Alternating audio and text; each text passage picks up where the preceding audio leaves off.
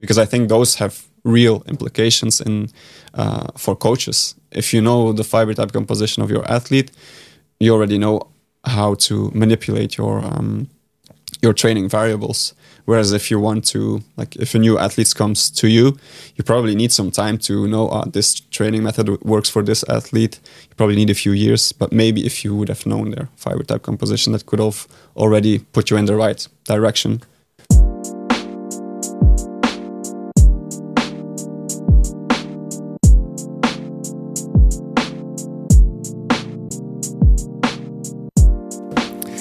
Welcome to another episode of Exercise Inside Out, episode number 22. And um, it's again the second um, episode in English language uh, for all our German uh, visitors. Um, and I'm really looking forward because I'm not alone. In for episode 22, I brought Freek van Casteele uh, with me uh, from Belgium. So let's see uh, episode 22 is about to start. And um, today we will have a very special topic um, that covers basically the from the fundamentals to the most implied uh, parts. Um, and the topic uh, is muscle fiber typology.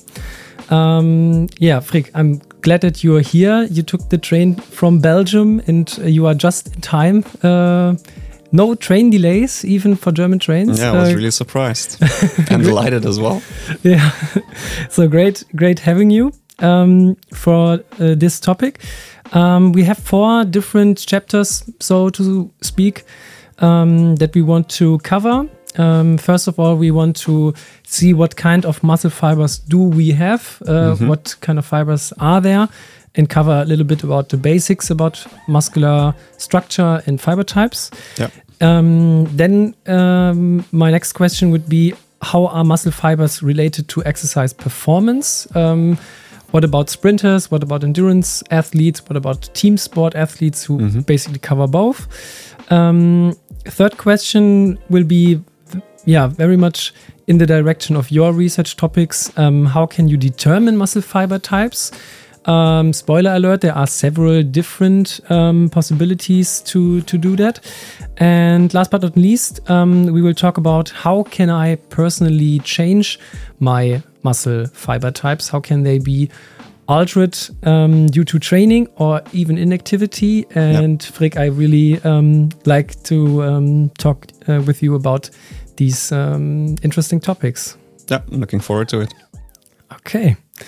Great. So, um, you know, in the beginning of every exercise inside out episode, always if we got a new um, yeah guest, uh, we start off with something that is a little bit off topic, but mm -hmm. also interesting. Um, you will now face uh, the category speed meet okay. with ten questions. The only ten questions that we not discussed beforehand. Um, are you ready?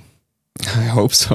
Let's do it. as ready as can be. Mm -hmm. Okay, so just try to answer the questions as, yeah, um, as fast as possible. But just if you need to think about, it, it's totally okay. But just what comes uh, to mind. Okay, first question: tea or coffee? Coffee. Okay, definitely, or definitely coffee. okay, I think it was the first first thing that you've uh, mentioned uh, after the train uh, train ride. Where can I get, get a little bit coffee? Okay, great. Um, traveling or running? Ooh, um, gotcha. I like both, but traveling, yeah. Okay, so if you just have to to quit the other oh. for the rest of your life, quit traveling or traveling, uh, quit running. Uh, quit running, I'd, okay. I'd say. okay. Yeah, I, I, have to mention it. I also like different sports, so. And I don't want to stay in Ghent the rest for the rest of my life. oh, forever. okay. Yeah. So, um, but you like both. I like both. Oh, yeah, a lot. Good. Good. Okay. Um, what's your favorite comic? Do you have a favorite comic? Because I know comics are quite. Mm, like comic book? Or? Yeah, like a I just mentioned this because um, I think in Belgium comics are way more um, uh, famous than in. Not Germany. really a big comic fan. Um, I don't know. I, when I was younger, I liked South Park, but yeah, that's definitely something. Yeah, I, I think the South Park is okay. Yeah. I, I can work with this. Um, surfing or snowboarding? Mm.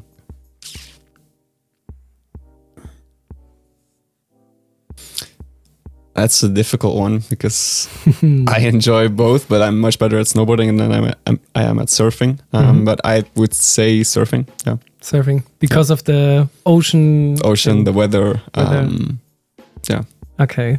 but I still have to get much better. I'm not really good at it. I, I've seen you surfing and snowboarding on Instagram, so this is why I thought like he has to decide what uh, what's better. Um, what's your secret superpower? Do you have a secret superpower It's a hard question. that you're very famous for in your lab or outside of the lab? Um, I don't know. I,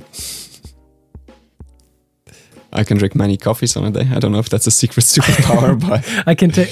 So your co- co- co- caf- caffeine, tolerance is high. Caffeine, co- okay, okay, good. How many uh, coffees do you have on a day where it's maxed out? Mm.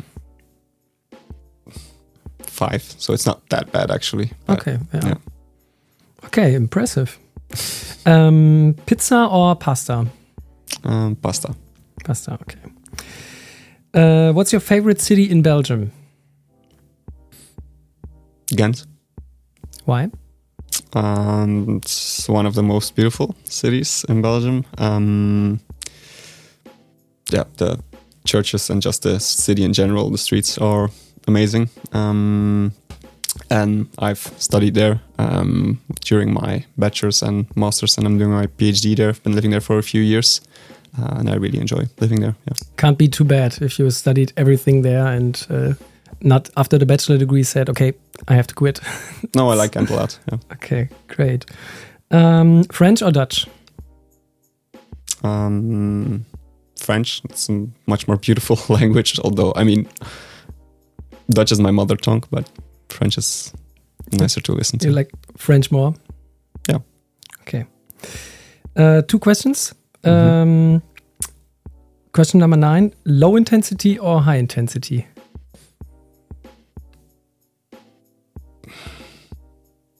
Hmm. Difficult one as well. Uh, let's say high intensity. Do you like training on for high intensity more than low intensity? I like both, but I think the feeling after a really tough high intensity workout beats the feeling of a long low intensity one. Okay, great. And last question type 1 or type 2? Type one. Why type 1? Uh, just because that's my my uh, dominant fiber type uh, fiber type in my muscles. So Okay, great. So, um, yeah, out of uh, Speed Meet, we now have the first um, conclusion. We got two different fiber types. We will talk about their differences and, um, yeah, their distribution among different spots in just a minute. Um, before um, we, I think we can just elaborate a little bit more about your career. Why are you an expert um, on uh, muscle fiber typology? And um, from what I, what I've googled and what what I, what I know, um, since we've met in Sevilla in 2022 with uh, Yannick Schwartz and uh, having a run on the, um, I think, was it the, the run? Bank Saltine run. The Bank I, run? we met before, but, but then we did the run together somewhat. Yeah, yeah. I think Yannick um, uh, wanted to talk with you because you did this uh, interesting research about different muscle fiber typology methods, Mhm. and I think this was uh, the first meetup the, von der Tour. And we did the Bank Saltine run as well. Mhm. Did we run together? I think we we started running together in a little group, um, and then at some point I got lost on the on the on the track, and I got up with you guys, and then I had to let you guys go in the last hun- few hundred meters. Yeah, Yeah, it was until now the the best 5K trial of all of my running career, and it was the one that I prepared the least for. So Hmm. maybe it was just, uh, yeah, maybe some fiber type shift beforehand because of think so. I, I don't know. Okay, so um, you already mentioned that you have studied in Ghent, Mm-hmm. uh, in Belgium. Is it in Flanders? It's in Flanders, It's yeah, in the Dutch speaking part. Dutch speaking part. And you t- studied your bachelor degree, your master degree, and now you are in your PhD Yeah. and will hopefully finish it this or next year. Yeah, will depend a bit on funding, but um, it will probably be sometime in 2025 that I finish the PhD, uh, or at least I hope so. Um, and yeah, as you said, I did my bachelor's, master's in Ghent, and um, now I'm uh, doing my PhD in the lab of uh, Professor Wim Derave, um, and working mainly on how to measure uh, fiber type composition in humans, uh, also looking at non invasive techniques, and then seeing what uh, fiber type uh, composition, what it actually uh, means in sports performance. Are there different ways to apply it? Um, yeah, so that's actually what my PhD is on. Yeah, we just had a chat um, in uh, one of the famous Cologne restaurants, um, and you mentioned that your PhD is basically covering the a huge range from very fundamental research on muscle fiber typology and method methodologic methodological research up until um, how it is applied and how does muscle fiber composition relate to um, match performance, maybe pacing in your lab as well, and different um, things. So I think this is a great um, opportunity for me as a podcast host, having exactly that in a podcast episode from the basics that we want to cover up until how it is uh, transferred into practice. So thanks again for um, coming here and uh, having a chat about the different um, parts. Um, when did you first um, came in contact with this interesting topic about muscle fiber Um, typology? So in our masters, we had to pick um, if you wanted to do a minor in research, education, or sports management, and I obviously picked the research one. Um, and my research was was already on um, determining muscle typology in soccer players via a non-invasive way that our lab was using, um, and then seeing how that um, how that impacted their match running performance during games. Um, and I picked up on that topic during my during my PhD. So this is uh, when you fell in love with this topic and it got stuck. Kind of, yeah, yeah. Okay, yeah, great. It always, um, yeah, really inspired me. And um, I think one of the great, um, yeah, a great value out of your your lab or of, of your research group um, of how to translate, yeah, research findings into into practice for those of you who want to to have a yeah perfect booklet about this podcast episode. Uh, I can highly um, recommend the booklet of uh, Eileen Lievens, uh, which we also met uh, in in Paris um, um, because she had uh, she's done a PhD in in terms of myotypes, the relevance of muscle fiber typology in sports, and this booklet basically covers a lot of things that we are going to discuss about, and you will also find a link to the to the booklet, which is a free PDF, which is Yeah. great. Um, in the show notes where you find every single um, study and every detail and links to to your social media as well as we will um, discuss. And um, one of the things that might be relevant before we come to the muscle fiber typology could be um, how muscles muscles are yeah built in general. What is the main structure? Because if we now talk about uh, muscles, I always have this um, this kind of uh, idea in mind. Do you know what this is? Yeah, I know there's multiple uh, smaller ones Yeah. inside. Mul- multiple multiple layers. Um, so, for example, if we talk about a muscle, and if we now take a closer look, what is inside of this muscle, um, then we have um, the muscle fascicle. Um, so again, something very uh, similar, but rather smaller. Yeah, and there Um, should be multiple in there. Yeah, it should should be multiple in there, Yeah. but there's just one uh, fitting here. Um, and if we now come even closer, we come to the muscle fiber. So Exactly. every single muscle fiber that can be of a certain type. Mm-hmm. And if we now, and I think I can't do it, but if we now get even more in depth, then we have the different filaments, Mm-hmm. which is actin and um, actin and myosin, and um, yeah. So how, what kind of um, uh, isoform of these um, myosin uh, we got is basically one of the determinations of what kind of fiber type this is, but just having all of the time smaller particles or parts of the muscle that in the end determine what uh, kind of fiber this is. So we don't have muscle types, but rather muscle fiber types. True. Um, yeah, it's a type of your cell, and yeah, traditionally that has been determined with um, quantifying what the myosin heavy chain isoform is. And in human skeletal muscle, there's only three different uh, sorts. You have type 1, which is the slowest isoform. Type 2A is uh, fast isoform, and type 2X is an even faster isoform. Um, there's also type 2B, but that's not in human skeletal muscle, but you can find it in um, other animals like mice and uh, rats. Yeah. Yeah. So three types, um, but then you also have fibers that co-express different ones, so at least two, and that's what we call hybrid fibers. And these hybrid fibers, um, so I think there are also different kinds of hybrid fibers. So you can have a hybrid between type 1 and type 2A. You can have a hybrid between type 2A and type 2X, which is the fastest one.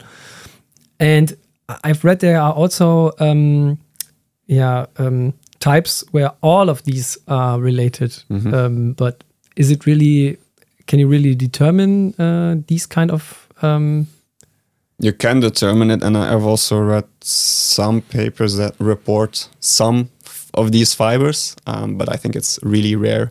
Um, and I think, um, yeah, if it's if it's an if that actually exists and it, it's not some kind of methodological error that we don't know what their actual function is, or yeah, So these are um, not researched in such a detail because they are very rare. yeah, So you would only like if you would. Um, if you would determine fiber type composition on hundreds or thousands of, of fibers, you would maybe find one or probably none or a Mm. few. Yeah. Okay. Um, we will um, discuss about how these um, fibers are related to uh, exercise performance because they are relevant, and even coaches, if they had the opportunity, as it is written in the booklet, um, they asked, I think, 500 um, or more than 500 uh, coaches, and um, what she um, pointed out is that roughly 90% of the coaches would actually like to have their muscle typology being um, yeah uh, determined.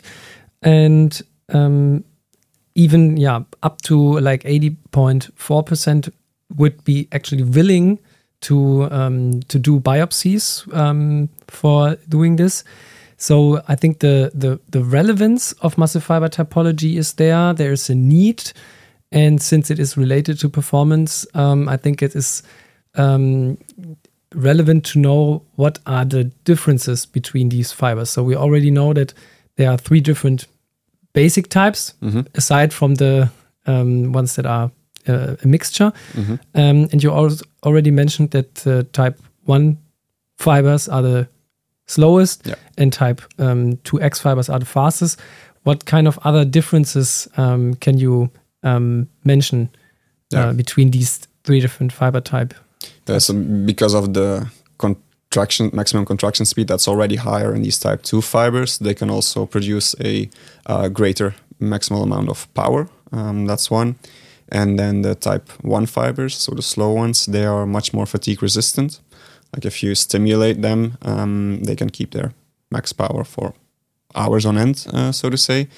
Whereas the type 2 fibers, the fast ones, like I've, in in minutes, they um, decrease decrease their max power um, by uh, yeah by a lot.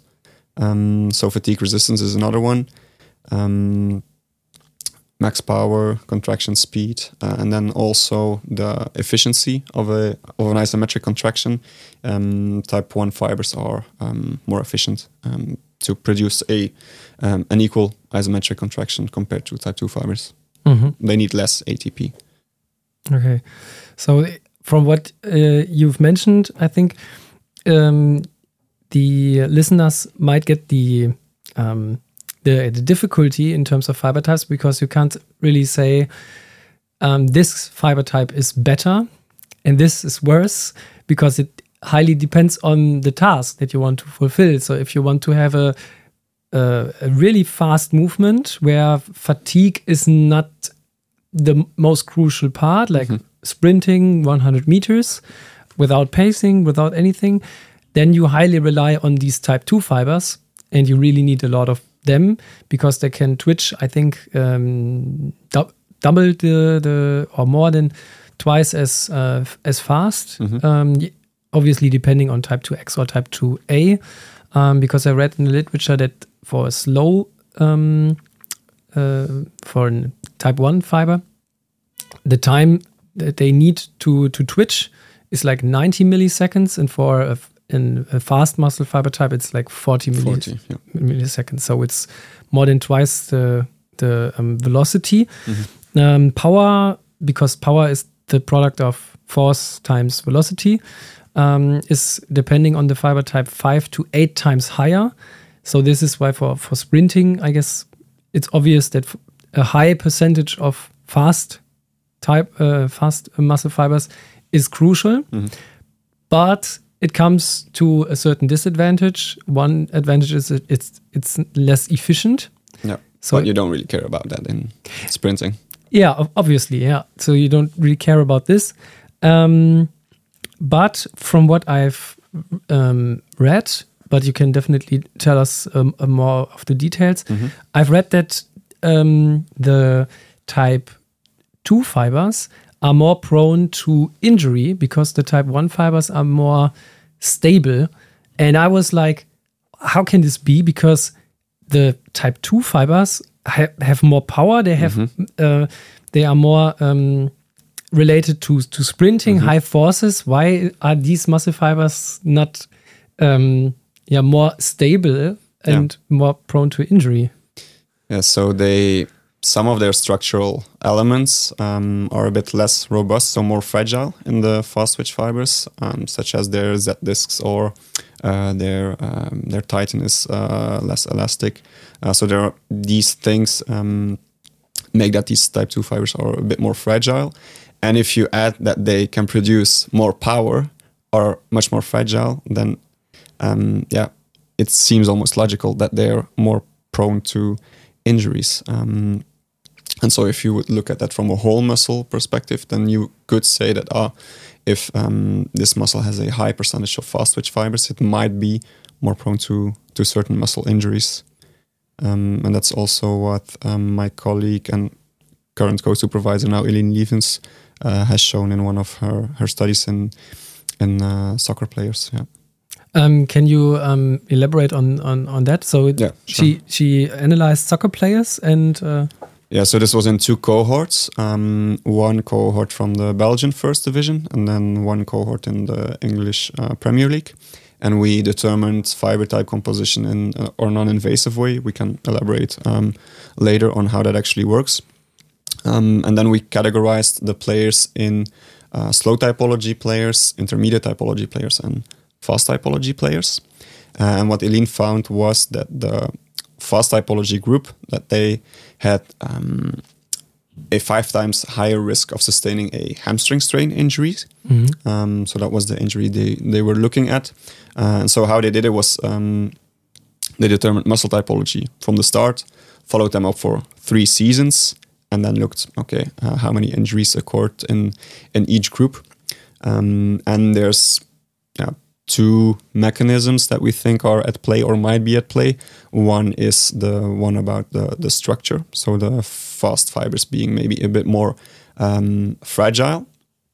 Um, the second one is that they um, they might be more fatigued at the end of uh, a soccer game because we already said that they're uh, less fatigue resistance. Um, and we also have another sh- study showing that their match running declines um, from first to second half are greater, which again would indicate maybe a greater fatigue in those in those players. Um, and if these uh, fast fibers um, in the hamstrings are more fatigued, and then um, you have to do a sprint, for example, at the end of your of your game, um, and then at the um, at the terminal swing phase, your uh, lower leg goes forward, and your hamstring has to contract eccentrically. If they're fatigued, then they're um, structurally less um, less strong, and you have to produce a large force to um, yeah to um, to decelerate the the The lower leg. Um, then that's uh, yeah that's a call for for injuries almost yeah. Okay, so in in in summary, if we want to be um, fatigue resistant and we want to um, be efficient, like in endurance running, for example, we want the type one fibers. If we want to sprint, um, we want to be fast for a short period of time where fatigue is not involved, then we need more type two fibers. And interestingly, um, Eileen also mentioned that um, there there is a difference in muscle fiber type composition even uh, between um, species. So, for example, if we take a look at the rat, for example, rats are sometimes uh, or in in some research groups studied for muscle fiber typology. Um, they have a lot of um, yeah type type one uh, type two fiber Type two. type two fibers. So the percentage of type one fiber is very very low. Yeah, exactly. Um, if you um, now take a close look, for example, um, in monkeys, Mhm. then you find like um, a percentage of between like 10% to 50% type 1. And in humans, we have a huge variety. Mhm.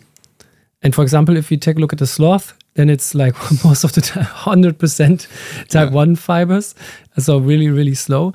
But I, I think it's interesting that um, the human species developed um, this type 1 fiber distribution um, that can maybe be due to the hunting strategy that was developed du- during the evolution of our species.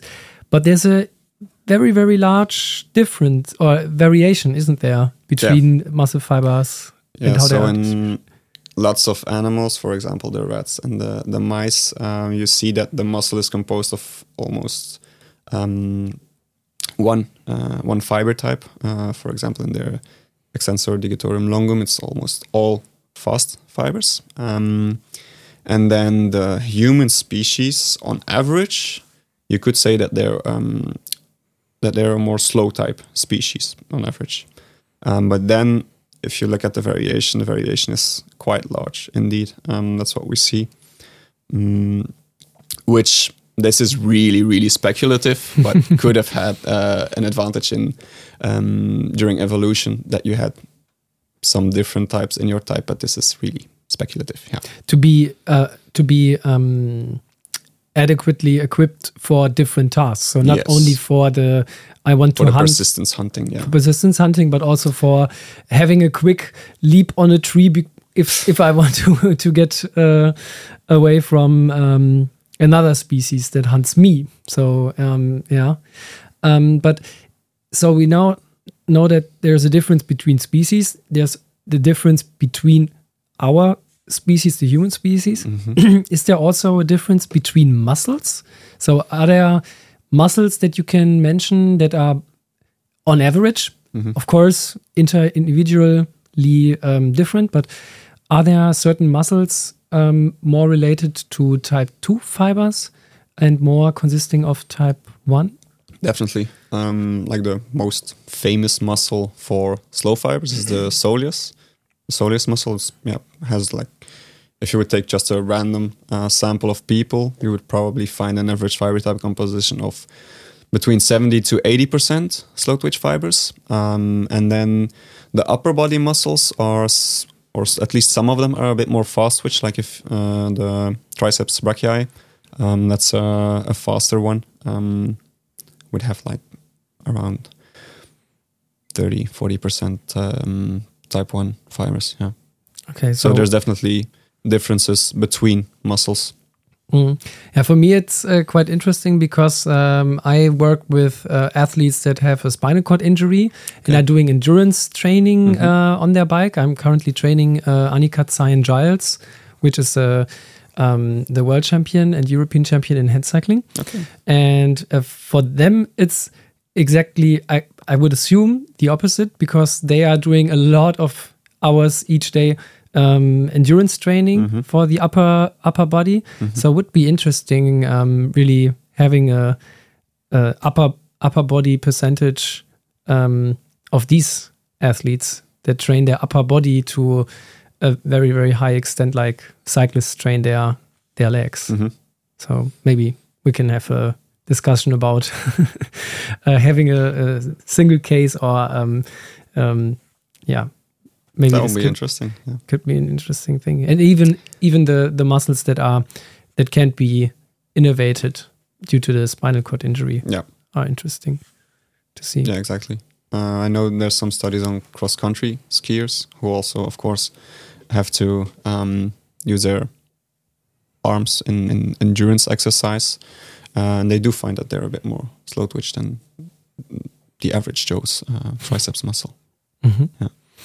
Um, is this mainly due to what they do, um, or is it um, yeah genetically determined what kind of fiber type is more um, yeah involved in your body? Is it genetics or is it environmental influence? Yeah, that's a really interesting question that always pops up. Um, and I think there's still no real consensus about it. But um, what I think is that there's quite a large part explained by uh, genetics, but I also think that you can change it to some to some extent. Yeah, definitely by training or other manipulations like the, the people with their spinal cord injury that's maybe an extreme case um, but like the denervated muscles they will probably have a lot of type 2 fibers Mm. due to the spinal cord injury Yeah, because the the uh, stimulus of um, the slow muscle uh, fiber types need to be always active is is uh, lacking, or yeah maybe even the other way around um, there was for example one study that looked at the gene expression of the type 2x um, gene and what they did was um, they uh, quantified mRNA. Um, so actually, the expression of the gene is what you quantify, and then also the um, myosin heavy chain isoform proteins. So then you've got the mRNA and the protein for type 2X. Um, and they found that if you take a biopsy, there is some uh, type 2X mRNA and protein in these people that they uh, investigated. And then they let them do a few sets of heavy squats. And they could see that the, the expression of the type 2X gene was completely silenced, even up to four days after they did the exercise. So it seems that um, activity actually almost silences the type 2X gene. I think for all the sprinters who are now listening, uh, they now uh, have a good um, argument for not uh, warming up or cooling down after sprinting, but I guess just sprinting and then have a passive recovery and then sprint again. Sometimes this, this is exactly what you see uh, in the athletics um, arena uh, Yeah. in the stadium, but on the track. I think there's multiple reasons to not advocate for that strategy. Yeah, so because blood flow is important, that muscle temperature should be higher. Um, but to not, let's say, not extensively doing um, a 20 to 30K um, easy, steady, uh, long run, uh, if you are a one or 100 or 200 meter sprinter, is maybe not the appropriate no, that wouldn't really make sense, I think. Okay. Um, so now we we are basically covering uh, a few things of the of the second chapter, um, which is how um, are muscle fibers related to exercise performance. Uh, Edin nicely um, illustrated that depending on the sport, we have different um, categories. So if you, for example, have these endurance sports like, for example, canoeing, rowing, running, cycling, then you have more type type one uh, percentages. Mhm. If you are more power related um, sports, um, like for example, um, mountain biking, sprinting, or different kind of um, yeah uh, team sports, then you are probably more for the type two fibers, depending on what is the duration of um, of the activity, how many rest reco- uh, recovery periods Yeah. do you have um, in the Yeah, I think mountain biking is rather slow. Rather slow. Yeah, Okay. Uh, or down, regarding fiber type but, but maybe yeah. downhill cycling could be. Yeah, that's a different ball game, I think. Okay, Yeah, yeah. um, but I was talking cross cross country mountain biking. Yeah, Yeah. Um, Um, but there's also this intermittent profile, as you mentioned, for sports that have basically have to cover Mhm. both parts of the spectrum or are in the mid part of the spectrum. yeah, I think uh, already in the seventies, like the the greats in exercise physio- physiology, like uh, Bengt Saltin and Dave Costill and Philip Gollnick, they already characterized the fiber type composition of really high level athletes, and they already saw that like all the high level sprinters they have lots of fast twitch fibers, and on the other hand, the high level long distance runners they have a great percentage of uh, slow fibers, which could mean that to become an elite athlete in a certain discipline, or at least for some sports, um, you might need uh, to have a certain fiber type composition to be able to excel in those uh, in those sports. Um, and then the next question you could ask uh, for the sprinters is faster always better, or can you have like a certain range? Or same for the long distance runners, is slower always better, or do you just need to uh, have yeah have a certain percentage like up from 60% slow twitch for example and then you're then you're good um, and what from what we see um, in the literature it's not always as clear but it seems that for long distance running and this is also what we find for the non-invasive uh, with the non-invasive uh, measure that um, you're good from a certain threshold um, it's not exactly clear what it is but it's not that the ones with 90% type 1 fibers, if that even exists, uh, are, are better long distance runners than the one with uh, 70% slow twitch fibers. Um, and with our non invasive techniques, we do see that the, um, that the 100 meter sprinters, that they're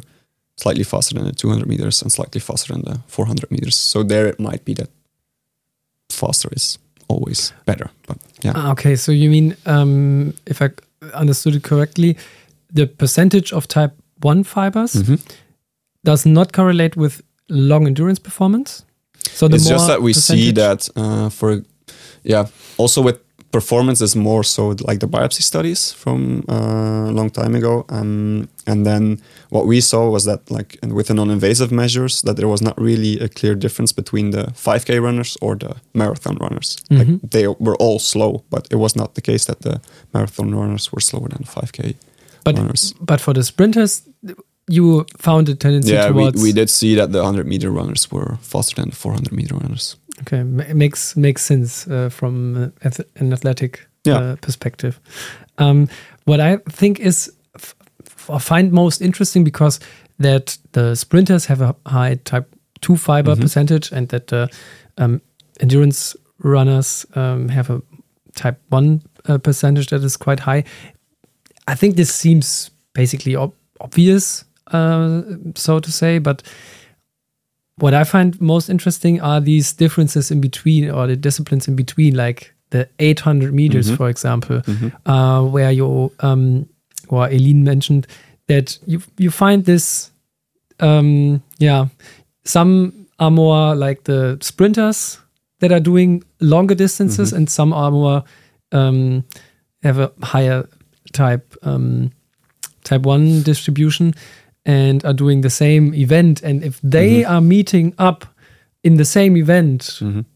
I think this is then uh, very interesting, and especially for for the training. So, how do you um, exactly um, what can you say about these um, yeah middle distance events in Mhm. terms of muscle fiber typology? yeah, I do think they're really interesting from a physiolo- physiology, uh, yeah, a point of view. Um, and I don't think you find the real extremes, but everything between, yeah, you you find it.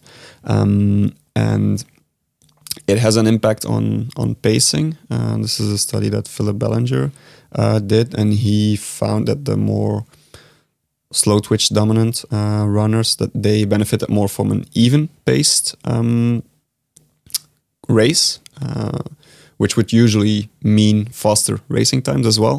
Whereas the more fast twitch dominant guys, they would benefit from a slower race with a really fast last uh, lap. If you're talking about the 800 meters, Mm. for example.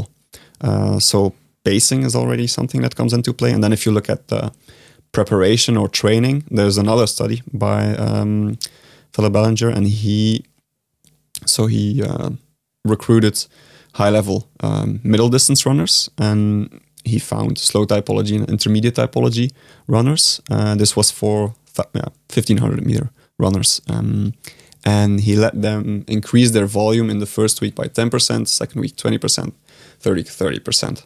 And then he looked at their performance and measurements of fatigue. And he and then they did a three week taper, and he found that the slow typology uh, runners they almost didn't decrease in performance at all, whereas the intermediates they had a clear decrease in uh, in performance and were acutely uh, fatigued, um, which yeah indicates that they those that the fiber typology might actually uh, have something to say about your optimal training uh, method or training volume. So, in other words, the muscle fiber typology or the percentage of type 1 to type 2, the um, re- um, relationship Mhm. in between, um, is related to the pacing strategy, uh, which is very interesting because we, uh, I think we, we talked about it um, in Paris. We did a study where we also um, measured um, a parameter that, yeah, should indicate um, how fast you can utilize glycolysis, Mhm. which is um, the maximum lactate accumulation rate. We we call this now C- CLA max. Where where did the V go?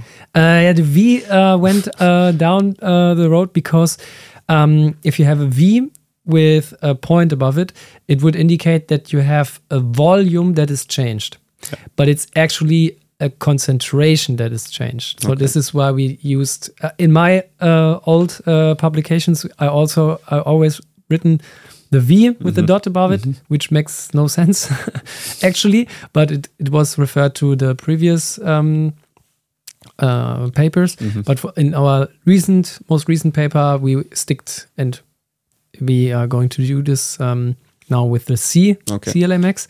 But it's the same parameter Yeah. and the same procedure. And what we found is that um, when we um, analyzed the 5K time trial, and they um, and we determined um, differences. So we had a pacing cluster analysis. They did um, so it were uh, 43 participants, male and female, all did a 5K time trial. We clustered them. We had three different clusters, and we found that the cluster indicating a negative pacing strategy had the highest uh, CLA max, so the highest lactate concentration. And Mhm. but interestingly, um, there was another cluster, um, and this cluster demonstrated a positive pacing, but had the same finishing kick when compared to the um, cluster with the higher um, maximum lactate accumulation rate. So we can't we cannot say that it is simply the finishing kick. Yeah. There was a correlation between the finishing kick, so the velocity increase um, of the last 200 meters when compared to the Mhm. previous race, Mhm. but it was I, I think it explained about 15% of the variance. And this was a freely chosen uh, pacing. Yes. Like you didn't give them any instructions, just run the 5K as fast as you can. Yes. So Okay. uh, we instructed them run as fast as you can. You, the time is uh, the most important variable, but try to if you have something left in the tank, then get rid of it uh, in the last part of the race. Mhm. But we don't. We did not tell them uh, a certain pace, and then they can can choose No. from that. They could freely choose their own Mhm. pacing. And I think this would be then interesting of how, if we had um, their uh, muscle fiber percentage, how this actually relates. So one, do we see the same? Can we replicate our results, uh, your results? And the second, uh, secondly, um, would be most interesting for me for, for future studies to come if the parameter that we believe is associated with glycolysis, probably related to type 2 uh, fiber types, type 2A probably, or type 2X, um, if we really see this in the in the data. Because I think you did a study uh, with muscle fiber typology and uh, the 30 second Wingate and also the decline, the fatigue index of the 50 second in, um, uh, 30 seconds. th- 30 second um, Wingate. And you found a, a, a positive correlation between the percentage of type 2 and um, the fatigue. Am I Mhm. correct? Yeah. Um, so this was um, a study where I collected the data from, and we did we measured fiber type composition um, in two muscles um, and two biopsies each, just to get a, an as representative um, sample for the actual muscle fiber type composition of the lower uh, limb muscles as, as possible. Uh, and then we related those to yeah, a whole test battery of non-invasive tests that the literature has suggested previously that could be uh, related to fiber type composition. And as you said, one of them is the 30-second Wingate, and then we measured different parameters: peak power, average power, the decline in power from your peak to the end of the test, uh, which is sometimes referred to as fatigue index. And then we also measured um, blood lactate before the test, and then three, five, and seven minutes after. Um, and so one interesting finding uh, is that the yeah, post Wingate lactate had a um, yeah a high correlation with the fiber type composition with the type two fibers. So Mhm. higher blood lactate, higher um, type two percentage. Yeah. So I, I would be really curious about um, a study where we do the same for a shorter period of time, because um, what I uh, was wondering is um, we do we, we actually do um, testings for this sprint just 15 seconds or 10 seconds because we believe that if we do a 30 second test, then the glycolysis actually inhibits itself, phosphofructokinase. So the key enzyme of glycolysis should um, inhibit due to the fatigue, due to due to the high H plus ion increase. Um, so it would be interesting if we still find this correlation, or if it is probably even higher. Um, if we do like a 15 second sprint and not a 30 second. Um, yeah, we should should uh, should discuss this uh, for future future ideas because the the um, the doing this 15 uh, second sprint is obviously not a huge deal. No. Can easily do this. No, just for, Your methods for people who are who are uh, yeah who are active. Um, that's exactly uh, yeah. Yes, I think so. The, the methods that you use for um, determining muscle fiber typology are way more complicated than measuring lactate. well, yeah. the one we've been using for the last um, yeah over ten years is requires an MRI scanner, which is already much more um, difficult to get access to than your uh, cycle ergometer. You do the 15, or at least I think that's what you do the 15 second uh, sprint on. Yeah. Yeah. Okay, so I think we made a smooth transition to um, chapter three. Um, how can you determine muscle fiber types? We now know that um, these fiber types are related to performance, they are relevant uh, for us. We know when we want to favor type 1, when we want to favor type 2. So now um, I think the question arises um, how can you determine them? Uh, can you give us an overview just briefly how it was done um, or when was it first invented, so to say? Um, and yeah, what kind of methods are there um, today and what do you use in your PhD? Yeah. Uh, so the classical way to do it is using a Bergstrom uh, biopsy uh, needle, and that one was introduced um, by Jonas Bergstrom, uh, obviously, uh, somewhere around 1970. Uh, I think the first paper was 1967. Um, and what you essentially do is you anesthetize the, the muscle of interest, um, and then you make a small incision with a little uh, scalpel. Um, so you go through the skin, through the fascia. There's a little hole in there, and then you can insert the needle. Um, and with the needle, you can yeah, excise a small amount of muscle tissue. And then you want to analyze that muscle tissue for uh, fiber type composition. And there are different ways to do so. Um, one of them, um, the one which was probably used the most in the past in the beginning, is that you cut really thin slices from the muscle and then you stain them um, for uh, the ATPase enzyme because we know that the ATPase enzyme is different for the different fiber types. Mm-hmm. Um, and if you incubate them in either um, more acid or more, uh, I forgot the base, name, more base yeah. uh, solutions, um, and then you stain them for the ATPase, they um, they appear differently. You have like black, white, and gray fibers, and then uh, that way you can count of the type two, type two X, type one fibers, and then you know the percentage of of those fibers. Um, that method is almost never used anymore um, because it's really tricky with the concentrations of the of the um, the solutions, and also it it's a bit of you have some shades of gray, and it's not really clear what the exact uh, fiber type composition is for some fibers. Yeah, you could you could um, ask if there's a, or you could question the objectivity because uh, as I'm, for example, if I see 50 fibers in this picture, and I see okay there are 20 that appear to me or 25 that appear to me as white then it's, it's just my interpretation of this is supposed to be white but because there are just not three distinct white gray black but mm-hmm. they are every shade i mean there are probably. yeah there are more objective ways of doing it with the microscope and then the intensity of the the signal but it has been done that way um, most of the time. Yeah. Uh, and then uh, another method is you do the same. You do the cutting on the thin slices, and then you apply antibodies that are really specific to the myosin heavy chain. And then you do you make an image again of uh, those slices, and then you see which ones are or which type.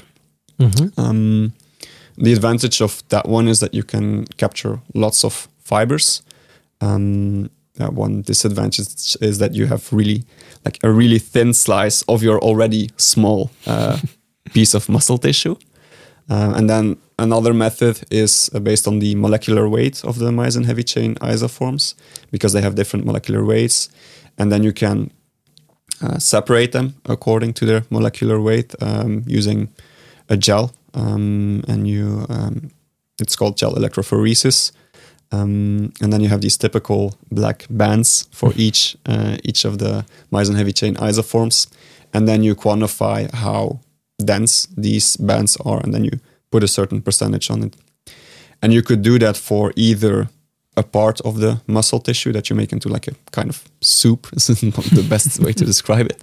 Or you could also dissect all uh, different fibers, um, and then you know exactly for that fiber what the uh, exact composition was. And that's actually the gold standard method is dissecting the fibers and then for each fiber individually you run uh, the gel electrophoresis and then you know okay this exact percentage of type 1 um, 100% if it's a pure one or maybe 60 and 40 if it's a 60 type 1 uh, 40 type 2a if it's a hybrid uh, 1 to a fiber the disadvantage is it takes a lot of time to dissect all those fibers. And even if you do a lot of them, you only have maybe um, 100 fibers. That's already a lot for dissecting for one person out of the multiple hundreds of thousands of fibers in your whole muscle.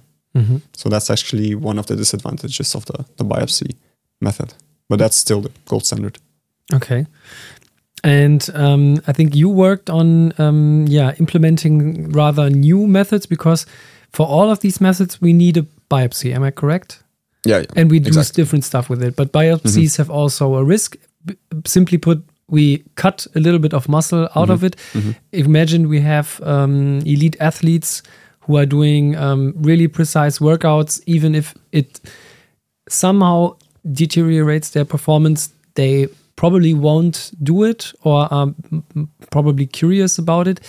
Um, so I think the the question arises: Are there uh, more uh, applicable, uh, yeah, possibilities or methods um, that don't require cutting some Mhm. part of the muscle out Yeah. of the?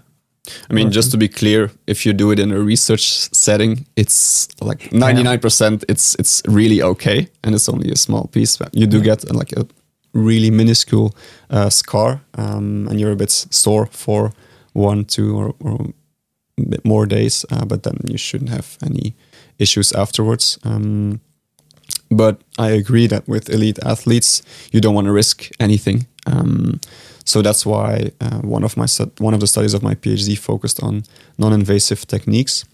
Um, and in my study, we covered a lot of them. But like the past 13 years in our lab, we've been using one specific one uh, that I already mentioned briefly um, that requires an MRI scanner.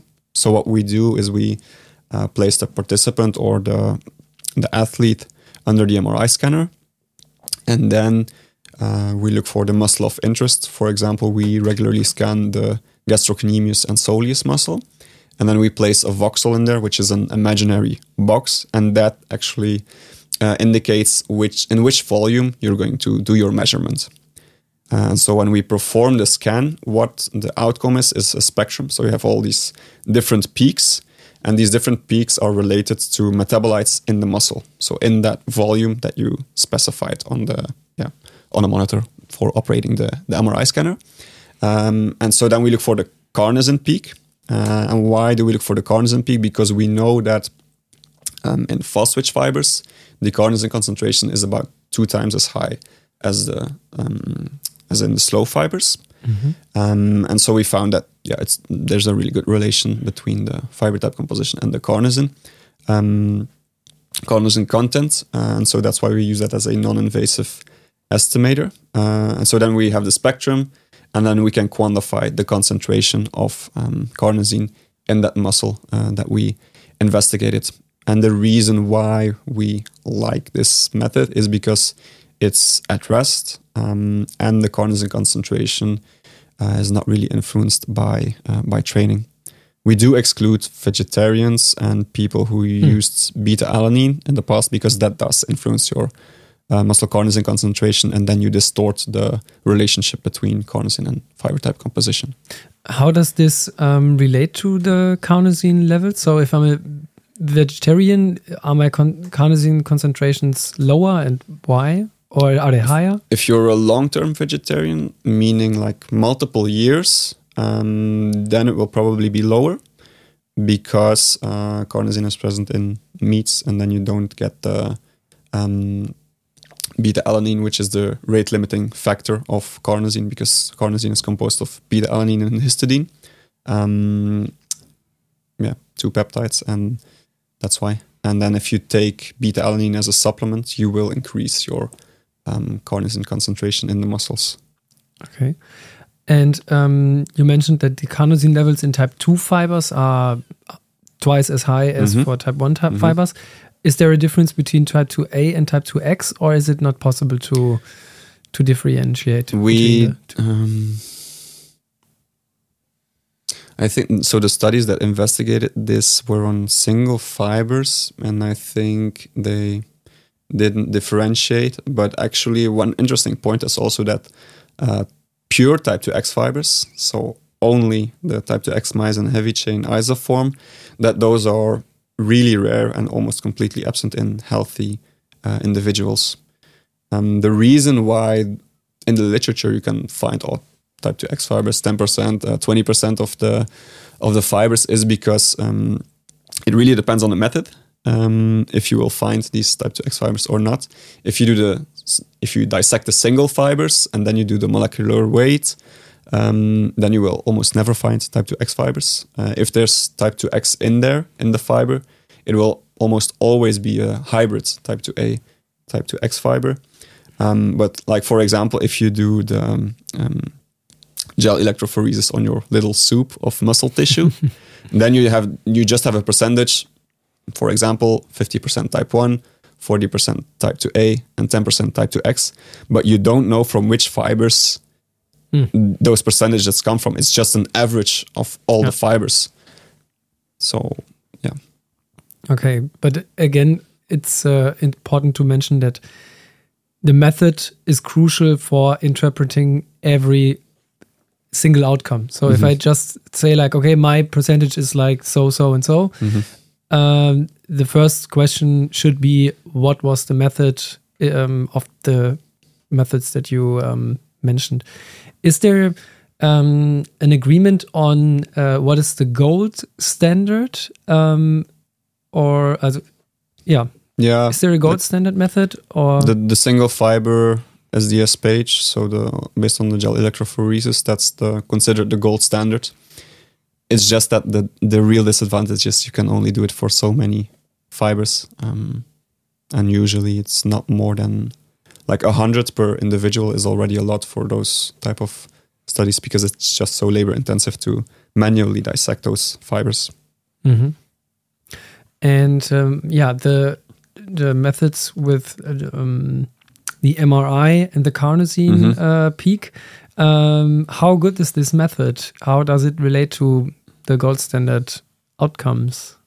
Uh, there's a good relationship. Uh, we've done, uh, or we've published two studies in which we had both biopsies and carnosine, and then the study I did is not published yet.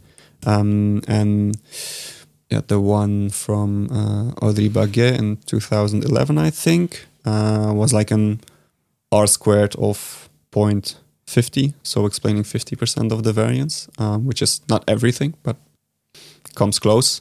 I don't, to everything, but it's already something. Uh, and then uh, in Kim van Vossel's study, um, I think it was even higher or something similar. Um, and then in my study, it was a bit less. Yeah. Okay, so the agreement is about 50 60% from Ex- the gold Yeah.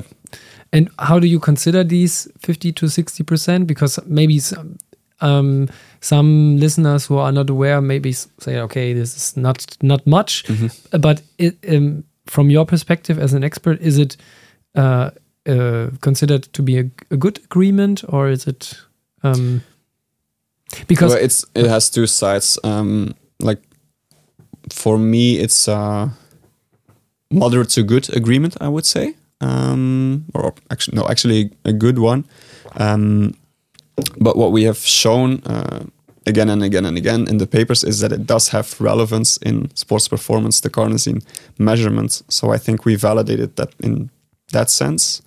Um, and then the second thing you have to consider as well is that the biopsy based method is not perfect either because you're only looking at um, a small um, small amount of your complete muscle so you actually with the biopsy you also make an estimation of the complete fiber type composition of that muscle and when we take multiple measurements in the same muscle we also see that it varies a bit so this is actually one thing I've been struggling with a bit to wrap my head around is that you're already working with a gold standard that's maybe not so gold.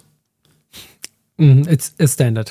Yeah. Yeah, but you don't know what the measurement error of the gold standard is. So this is why it's hard to to say that this is exactly what it is. And Well, you I mean you do know the you you do know the variation between taking different biopsies in in the same muscle.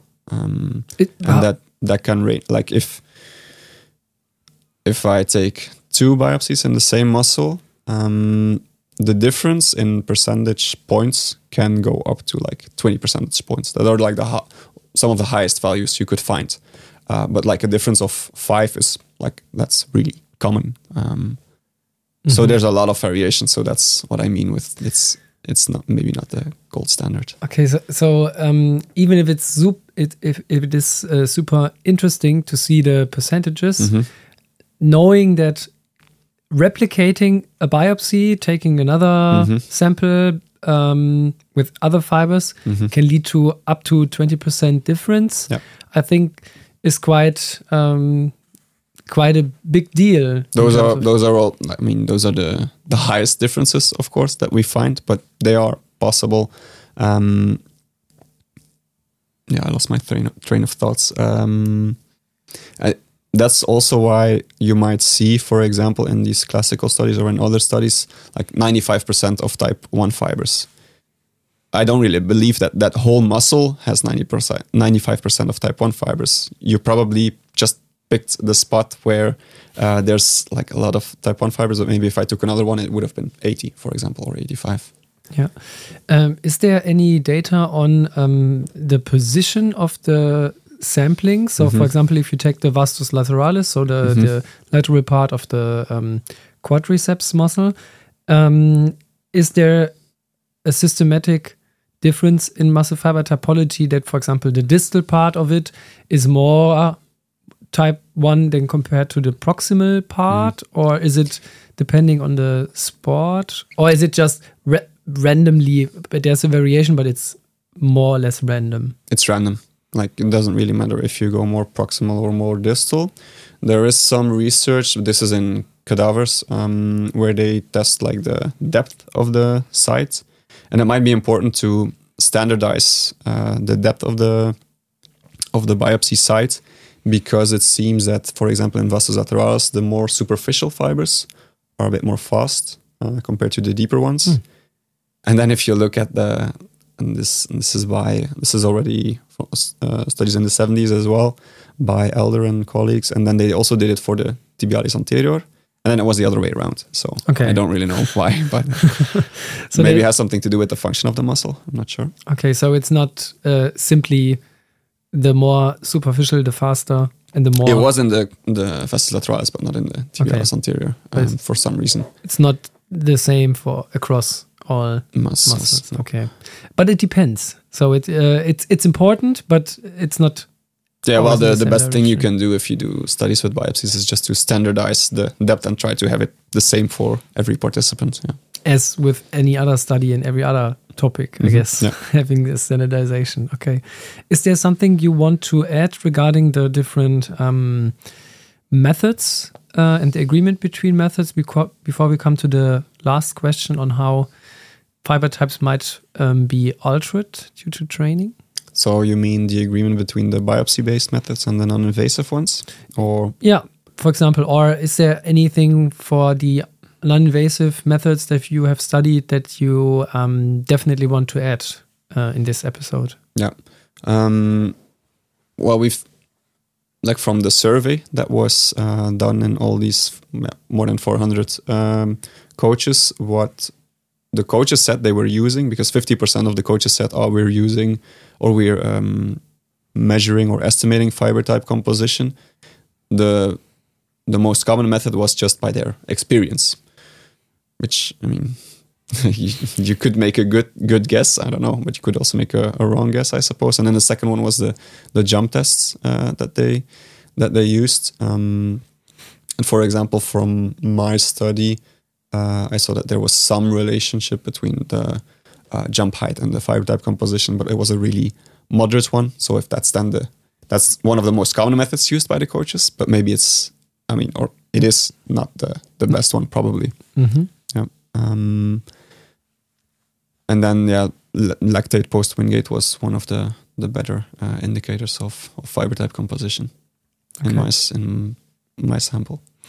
Yeah, I think um, one thing that I've always um, heard when muscle fiber types are um, involved is that um, having a percentage of the muscle of the myosin heavy chain does not, I guess, always translate to the overall function. So the function of the muscle is, I think, what is most important because it translates to the performance. And this is one indicator, but I think it's it's um, important to mention that this is just an indicator that we uh, can use because this is one of our tools of how to characterize the muscle and um, thinking about what is what kind of enzymes are within the muscle uh, fiber what kind of um, what is the calcium content in the SR um, what kind of uh, yeah um, um, what kind of um, yeah enzymes and um, transporters Mhm. are located within this. I think this this will, will all correlate with myosin heavy heavy chain isoforms, but I think it's not exactly um, as it, it does not exactly translate. Yeah, that's probably something for the future as well, as there are now newer methodologies like transcriptomics, proteomics, and these omics methods allow you to like capture many more um, either gene expressions at the mRNA at the RNA level or proteins, um, and so then I think in the future we will probably move away from focusing so much on the myosin heavy chain, but considering other important uh, proteins for muscle uh, function. For example, as you said, the the SERCAs and, uh, and those those kinds of proteins. Yeah. Okay. So now I would like to come to the final chapter, um, and yeah, having an overview about how can I change my muscle fiber typology. Imagine I'm I'm more that mixture type, and I want to focus more on endurance or more, more on strength because this is what I probably need for my um, sports performance. Um, how can it how can they be changed due to exercise? Because if we come back to the previous episode uh, with Fabian Müller, uh, Müller about um, yeah s- um, space research, uh, he mentioned that they in space, if they have long term missions, they have obviously no loading or almost no loading. Um, so this is why um, I um, looked at the study of Wigner and colleagues from 2020 Okay. um, a systematic review of how inactivity alters the fiber type distribution, and they mentioned that the percentage of type 1 fibers goes down, so it declines, um, and the percentage um, of type 2 fibers, especially type 2X fibers, increases um, if we take a look at the cross um, sectional area. But um, yeah, how does how can I change my muscle fiber types uh, with different types of training? Is there evidence or is there rather a controversy?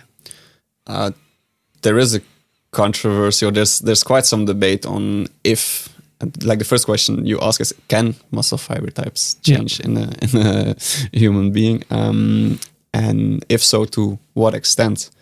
Um, and as I mentioned before, I think there's a, a genetic base, um, but then there's some wiggle room to probably change it as well in some direction. The problem is to give clear answers on, on these questions, you would need like long longitudinal studies uh, with probably a few biopsies in there. Um, and with the variation of the measurements, if if like you would need large changes or large effects to actually pick pick those up from the from the results. So that's why it's that's probably why there's controversy around it because it's hard to come up with really hard evidence from it's like this or it's like that. Um, Because there, there, when I started studying um, sports science, there was this rumor or it was this myth about the rumor that I can change uh, from type 2 fiber to type 1 fiber, but not the other way around. No, it's actually the it's the the opposite actually because the change that is well documented is um, from 2x to 2a. That's quite well documented with um, doing endurance uh, training or resistance training that you will decrease uh, the type of 2x or hybrids type 2a type 2x fibers which they would most likely be uh, that you would decrease those hybrids and you would increase your type 2a um, fiber type percentage the change from type 1 to type 2 or type 2 to type 1 with just regular training um, there's less evidence for for that one some studies find some increases or decreases uh, whereas others don't really uh, find it Mm. I think the, the the main problem is that if I take another biopsy, I'm not measuring the, the exact same fibers to see if these exact same fibers did change. It's always um, you have always this variation that I have another set of fibers, Mm-hmm. and I assume or I hope that uh, in some the average should shift, but Yeah. given the the the difference between um, sides Mm-hmm. and the variation in it, uh, I can uh, imagine that the amount of um, effect that you need in order to be like twice or Mhm. three times the size of the variation that Mhm. is without training, yeah, it's quite Yeah, we need a lot of people to find that on average. It's it's really changing. And usually or what you would expect is that it takes some time for fibers to actually change. And then uh, yeah, one hypothesis of these the function of these hybrid fibers is that they're like a pool of fibers that can change or a pool of fibers that have changed from a pure fiber to a a hybrid one. Yeah. okay. So, but but is it um in the in within this debate? Um, is it a well established argument that from a pure fiber to an intermediate, this is well established, or is it just a an i- a concept so that you can't that you, for example, can't change from a pure type one to a t- pure type uh, two, a type two X, but you can change to an intermediate. Probably, yeah. Uh, especially the type 2A to type 2A 2X is quite well established. Mm, for example, there's there's one study by um, the group of a group in Copenhagen by Jesper Andersen and Per Aagaard already from I think more than 20 years ago, and they did um, well biopsy pre-intervention, um, and then there were some 2X fibers, well with the ATPase method.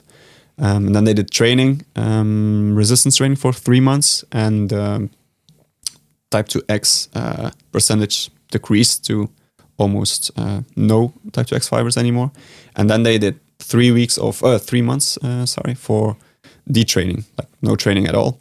And the ATPase um, determined uh, type 2X percentage uh, increased to higher levels than pre training levels. Oh, So the inactivity or the detraining um, increased the type 2X percentage, well, based on this ATPase uh, method.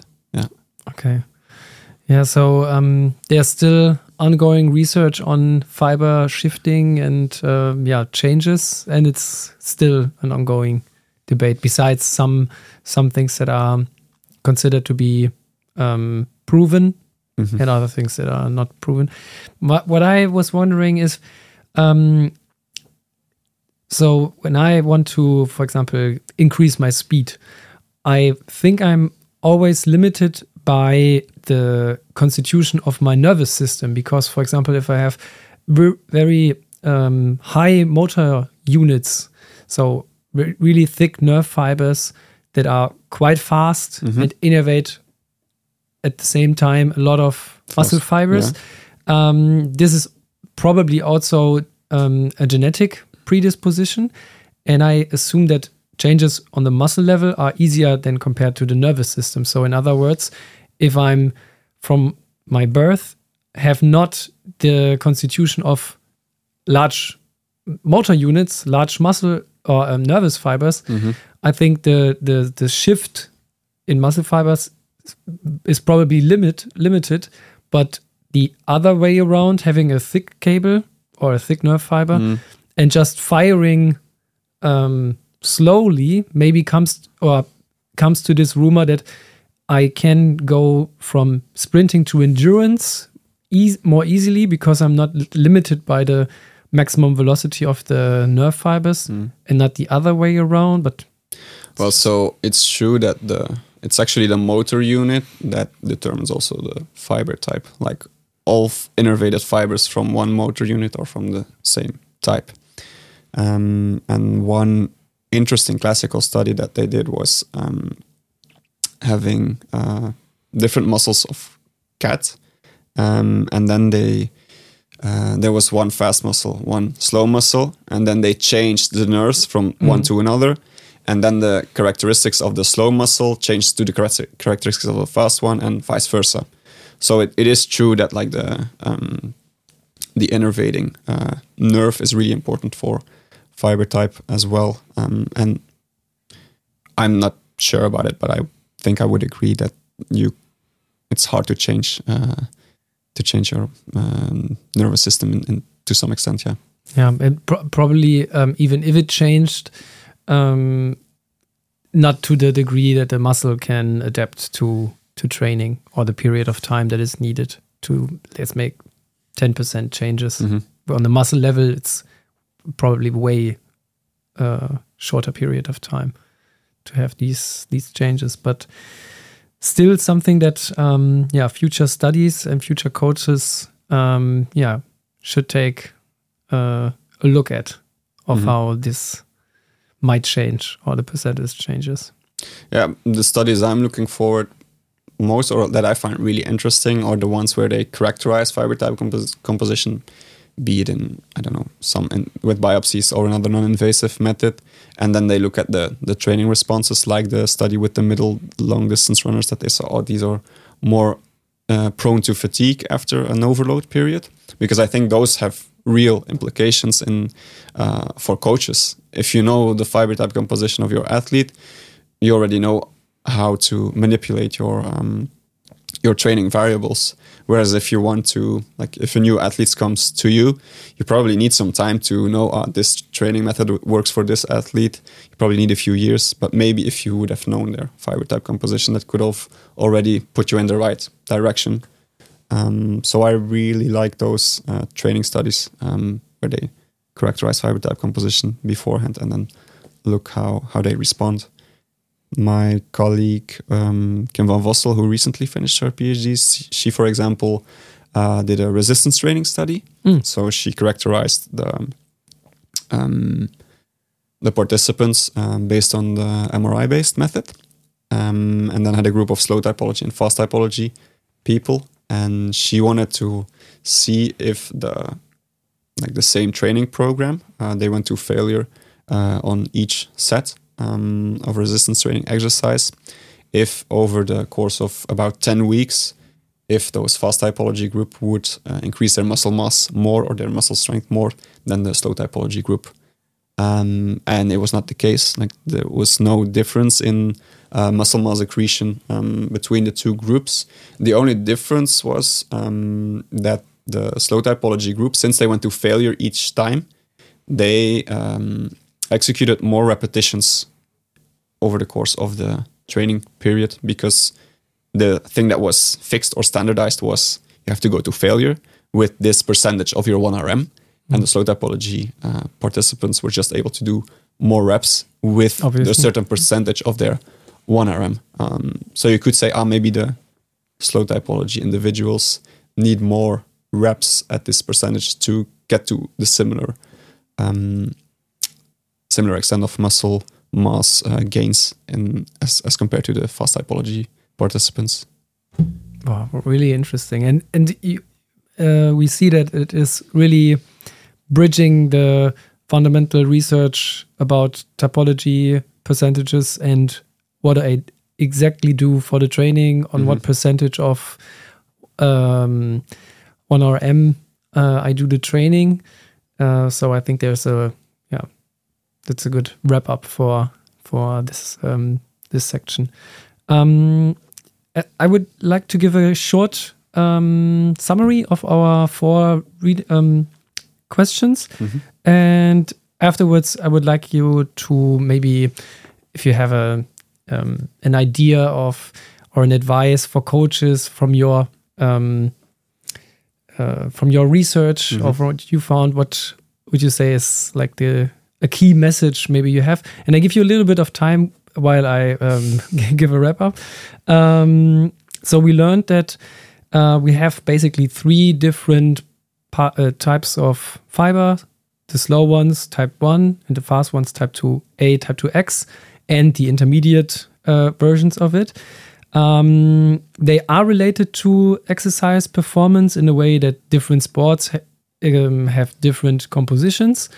There's still a lot of variation even within different uh, kinds of sports, um, but it translates to the training and might also translate to the um, recommended pacing strategy um, as well, which is quite interesting for me. Uh, we learned that um, the muscle fiber typology can be determined by various methods and that the methods matter so that um, they agree to a certain extent, but they have all disadvantages and advantages. Some are more costly or more um, take more time. Some are more can be more easily applied, but have uh, are just an average, for example. And that uh, if I read certain percentages, that I always have to take care of what kind of methods was was used. That is is uh, important.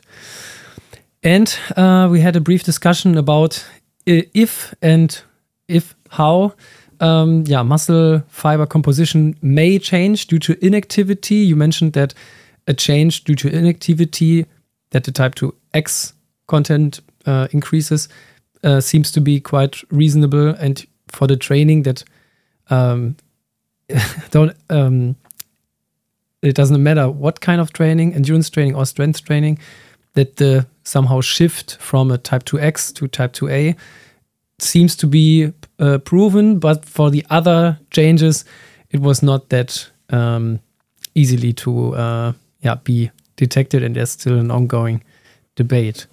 Um, for the end of this episode, do you have a certain key message that you want to um, apply, or um, um, a certain statement for maybe other coaches or other researchers, athletes, something that stuck to your head while you um, made all the research?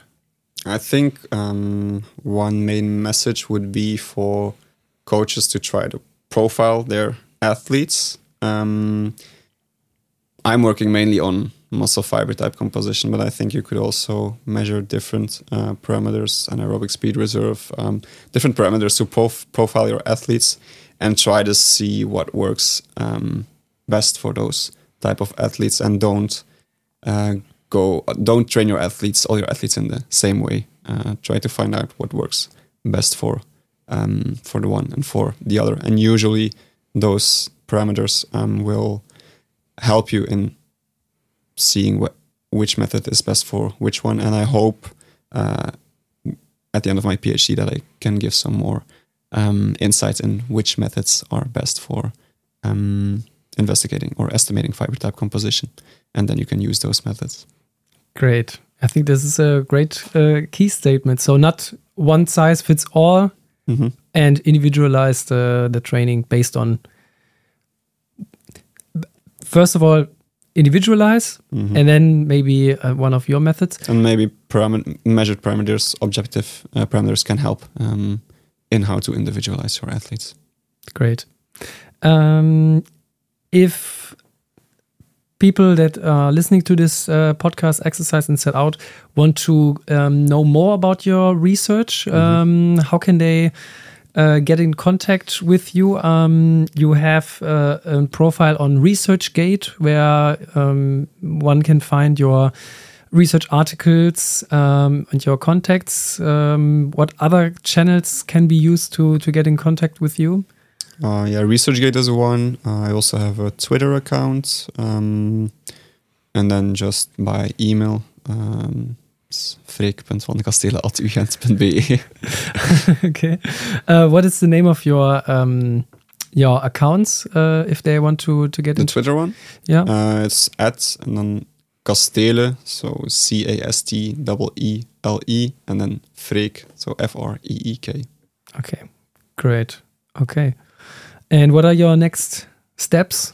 Finishing your PhD, writing the last papers. Yeah, uh, so all my data is collected, um, so Which is great. Yeah, which is really great. Um, so it's mainly analyzing uh, data and writing up manuscripts, um, hopefully publishing them, and then hopefully uh, submitting the thesis somewhere at the end of this year, the beginning of next year. Yeah, that's the plan.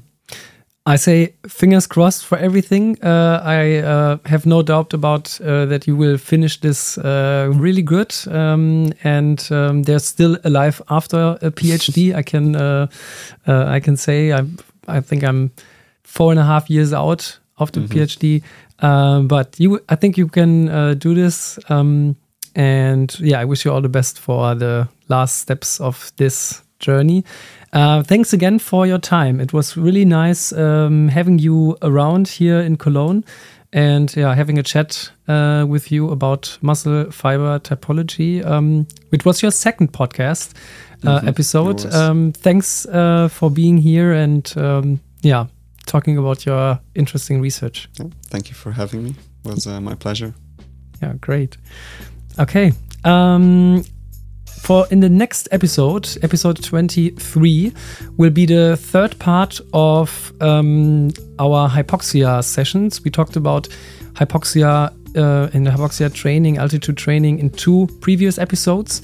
And in the next episode, we will talk about the more applied stuff. So it will be on um, yeah, how to individualize the training within the camp. How does uh, new training and supplementation work on it? And yeah, to make the uh, trilogy of altitude training um, uh, work out. Uh, my name is Oliver Quittmann. Um, this is the Exercise Inside Out podcast, and see you around next time. Bye.